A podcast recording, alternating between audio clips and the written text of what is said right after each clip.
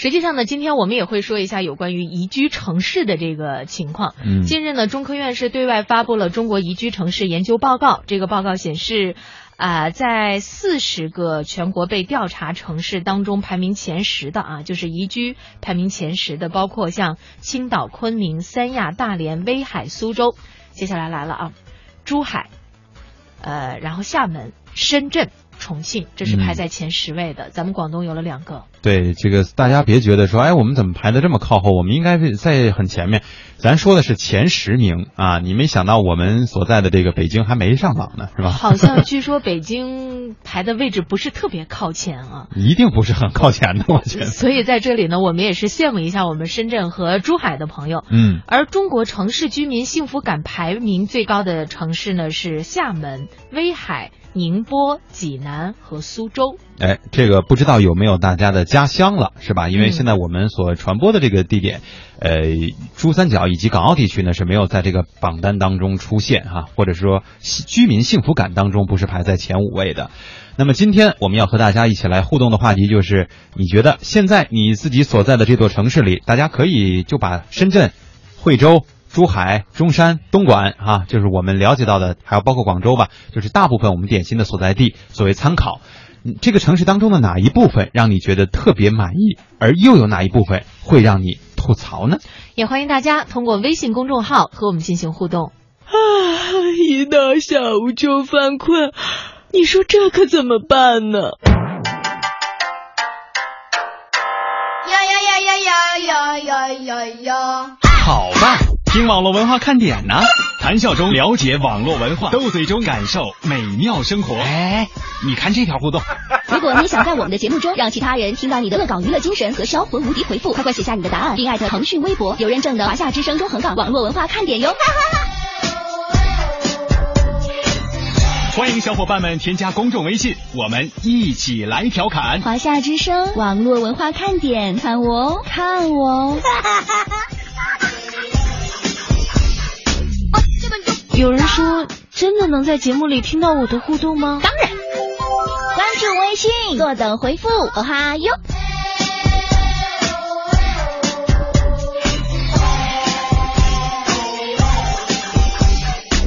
嘿，我那边呢？欢迎大家呢和我们进行互动，说一说你自己所在的城市哪里让你感觉最满意，而哪里你觉得又需要去改进，让你会来吐吐槽呢？刚才呢，我们已经看到有一些点心在冒泡和报道了，那么也不妨说说你所在的城市那些让你去表扬或者是说去批评的地方。嗯我们来说说我们两个所在的北京吧。对于很多朋友来说，还是一个一辈子一定会来来一次的这样的一个城市哈。或对或多或少会想着说来一次哈。首都嘛，那嗯能一样吗？是吧？特别是像蒙蒂这样的，就是在北京长大的孩子，对于这个城市啊，应该是有更多割舍不断的感情。嗯，对，其实这个问题如果抛给我的话，会是一篇长篇大论啊。是吗？那我们剩下来的四十五分钟时间交给你。因为这个实实实在是这个一直在这一座城市当中去生活，所以从小到大看到它这个整个城市的变迁，包括人的这个流动哈、呃，个人感觉，如果说让我觉得最满意的，可能就是这个城市的发展速度和与世界接轨的这个速度，因为从小其实我们。呃，尤其是在北京长大的孩子呢，会觉得说，哎，这个国外啊，看到人家的那个场景设置啊，或城市的这个布局啊，包括现代化的这种程度，会觉得说，哎，北京的这个传统文化味儿太浓了。所以以至于呢，可能跟这个世界的接轨会相对弱一些。现在我们也看到了这个城市当中的这个高楼大厦呀，这个宽阔的街道啊，包括经济啊、社会啊、互联网啊各种各样的这种发展，这可能是让我觉得节奏上还是比较满意的一点。但同时带来的一个问题，可能就是我们小时候所追求和习惯的那些东西，渐渐离我们远去了。这里面可能会涉及一些问题，所以我不能呃详细的展开去说哈。嗯但是这种所谓的传统文化味儿啊，呃，或者是我们小时候带的那股就是北京人的这种做事方式啊，包括这个呃居住啊、生活的这些方式，可能也是随着城市的这个不断的发展而渐渐的失去了这种特征啊。嗯，刚才蒙蒂啊特别客气，给我留了一点时间，让我来说一说对于自己所在的这个城市的一些观感。接下来的四十四分钟归你。明明是四十三分钟。呃，实际上呢，做呃，相比蒙蒂是北京土生土长的北京土著的话，那我应该是北京的一个外来者。我是上学的时候来到了北京，然后工作呢就留在了这个城市当中。北京最让我喜欢的一个地方是什么？这个城市非常的包容。嗯呃，因为北京是讲北京话的嘛，或者是说普通话，基本上大家都可以听懂。对我觉得没有语言障碍的一个城市，对于所有来到这个城市工作或者是求学的人来说，是一个特别大的好处。嗯，就即便是那个胡同当中的老头老这个老老大爷老大妈是吧，跟你说话的时候带出来一些北京话的词儿，但是不影响理解。对，大概都能听明白啊。呃，就是一开始的时候呢，我有一点点不太能够听懂的是，我在北京坐公交车，嗯。那个时候啊，还没有这种电子报站，就是字正腔圆的电子报站，嗯，还是那个大哥或者大姐们，售票员然后对，是在这个大哥大姐，对，对于当时的我来说，确实是大哥大姐啊，就是他们自己要这个亲自来报站，嗯，就是有很多北京人啊，说话的时候是会吞音的。对他不张嘴，啊、所以呢，我听不太清楚。嗯 比方说那个颐和园到了，颐和园到了，这都算清楚的了，是吧？我说哪儿哪儿到了？对，就是咬着后槽牙去说话，或者有时候嘴皮子都不带动的，就这么懒啊。嗯因为北京人都习惯了，可能包括他自己坐的这个车呀，他也知道是去哪儿的。对，但我不知道啊，一开始、嗯是吧？我就就得问一下，我说您刚才说的那一站是颐和园吗？他说对是，不是刚跟你说了吗？我说哦，没太听，没太听明白哎，刚才其实燕姐说的这个最后这两句话，我觉得是很多朋友可能会适应不了的，就是这种说话的方式。呃，就是可能大家刚才听燕姐的这个描述当中，就会觉得说，好像有点不耐烦，对吧？问了这个问题啊，那是颐和园到了，是我刚跟你说了吗？就那儿啊，怎么就没听明白啊？其实不是说他真的不耐烦，而是真正就是因为我从小到大都是在北京这个家庭当中这种环境当中成长，身边的同学、同学的家长是吧？这些也都是可能放学的时候听到的大部分都是这样的一种话，他没有太多的这种情感含义在里面，而嗯本身就是因为懒或者是因为。这种状态就是这样的，但是可能很多外地的朋友如果来到北京，跟真正的北京人去接触，问一个什么事儿的时候，可能大家需要多多包容。就是你们可能会有觉得这种感觉，就是，哎，我还没怎么着呢，怎么就不耐烦了？就我说哪儿说错了是吧？其实没有哈。呃，这个确实是跟咱们广东和港澳真的是不太一样。就是我们两个每次到广东的时候，觉得广东的这个服务意识啊，太客气了。对，特别强，这一点也真的是让我们特别的羡慕大家的一个地方。嗯、但是北京人呢，我觉得好玩的呢是他说话的时候会比较的。直心肠，他不会那么藏着掖着。比方说，有的时候在这个小区里边玩，就有那个北京的老大爷说：“嘿，看那胖丫，就是一小胖姑娘搁那玩对，啊。”看那胖丫头哈。啊，我就觉得确实是可能让我们会感受到这种一个城市所拥有的特色。嗯，漂流瓶说，深圳啊，让我最喜欢的地方就是是一个志愿者之城。哎，这个其实跟我们刚才提到的这种所谓服务的意识是息息相关的。呃，最早刚才燕姐提到的那个，我们俩去到深圳哈、说这个坐在餐厅里吃饭，那种服务态度让我们有点，这怎么说惊慌失措，是吧？嗯 就不用不用，我自己来吧。你说我们难道不是这种什么什么心态吗？对，是是，确实是这样的。然后他提到的漂流瓶提到的这个志愿者之城，也让我们切身的是体会和见识到过的。因为我印象当中去深圳哈、路边。随时都会有这种志愿团队或者说志愿者在帮助大家，比如说指路的、乘公交的等等等等。呃，我也去个别的去问过，我说这一个月能您能挣多少钱呀？是吧？这个志愿者，志愿者，就一开始我是不知道嘛，哦我以为像北京似的，它是按岗位制，对吧？嗯就是上岗嘛。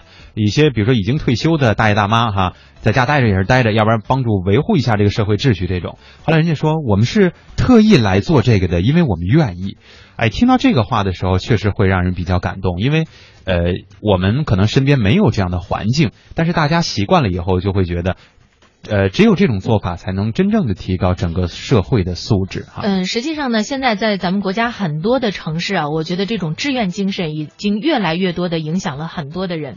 我前两天呢还看到了我一个中山的朋友发的一条微信，就是如果你要是有这种闲置的儿童图书，嗯那么可以进行捐赠。那这部分图书呢，将会用于在医院当中住院的那些孩子们的阅读。嗯啊、他们可能在等待治疗的时候会百无聊赖，我们不能老是给他们看 pad 或者是看手机，不妨用这样的一段时间，让他们可以更多的去接触阅读。我觉得这个很好。呃，北京呢，在这方面也做得不错。前两天我坐地铁的时候，我我就看一个女孩啊，她在用手机注册一个志愿者组织，嗯哼。我看了她全程。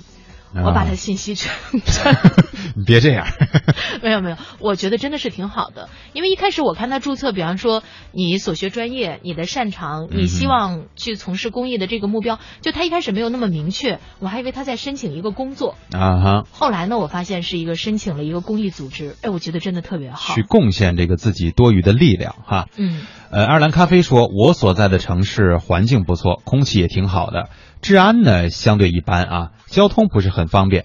很多偏远点的地方呢，有些快递还都不送货呢，也没有路灯，所以我每次出去，要么打车，要么骑车，还得自备手电呢。这是有夸奖也有吐槽的问题哈。真的还要自备手电？这藏的太深了。哦，所以呢，我觉得可能很多的时候，当一个城市发展的时候，如果我们要是环境可以跟城市的便利并重的话，嗯，那我觉得对于这个城市的居民来说，真的是一个特别宜居的事情了。是。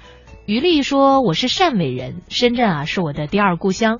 当时十八岁，从广州跟老乡借了一百块钱，从广州天河坐车到了深圳龙华学房屋装饰。嗯，两年之后呢，自己半工半读，考了各种证。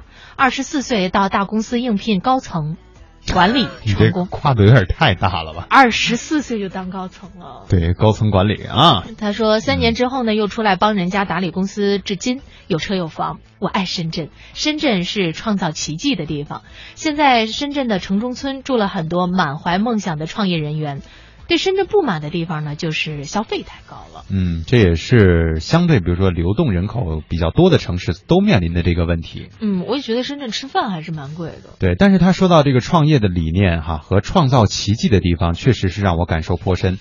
上次出差的时候呢，有一次啊，我晚上这个自己打了一辆这个网约车哈，然后那个司机呢，他。口音上听呢，应该就是广东人，但具体是哪儿我不知道，因为深圳并非是有那种特别浓重口音的这种城市。深圳本来就是一个移民城市嘛。对，然后呢，我听他那个说话方式，就是有点这种广东广东普通话的这种感觉，我就跟他聊了会儿天儿。他说：“你是来这边工作的吗？”我说：“实际上不是，但是我的工作和深圳这个地方呢是有一定的关系。”他说：“哎呀，听你口音，你是北方人哈。”我说：“对。”他说：“北方人可不愿意来我们这个地方吧？”我说：“不啊，我说现在很多人可能对于深圳的这种创造力还是蛮有期待的，希望能够在这里实现自己的这个梦想。”他说：“你这么一说呢，倒也对。他说：“我觉得这个城市当中，如果是仅仅搞一些这个服务性的工作呀，就是特别基础的服务性工作，他觉得。”呃，如果你又是高学历的话，来这儿可能就没有什么必要，因为每座城市都可以实现这个目的。但是来到深圳之后，他会他也会发现，如果你有一定的这种积累，同时又有自己的梦想，身边就会多了很多这样。呃，志同道合的小伙伴，那么在这个地方确实是可以创造奇迹的啊。嗯，另外呢，像我们到了深圳啊，到了广州或者是到了珠海这样的地方呢，都会特别欣喜于那满城的绿色。嗯，这个特别是这种阔叶植物，让人看起来呢，确实是欣欣向荣。另外呢，就是好吃的东西确实非常多。灰色空间说，深圳吧，我觉得比较好的呢是不能够让摩托车上路，不知道北京能不能？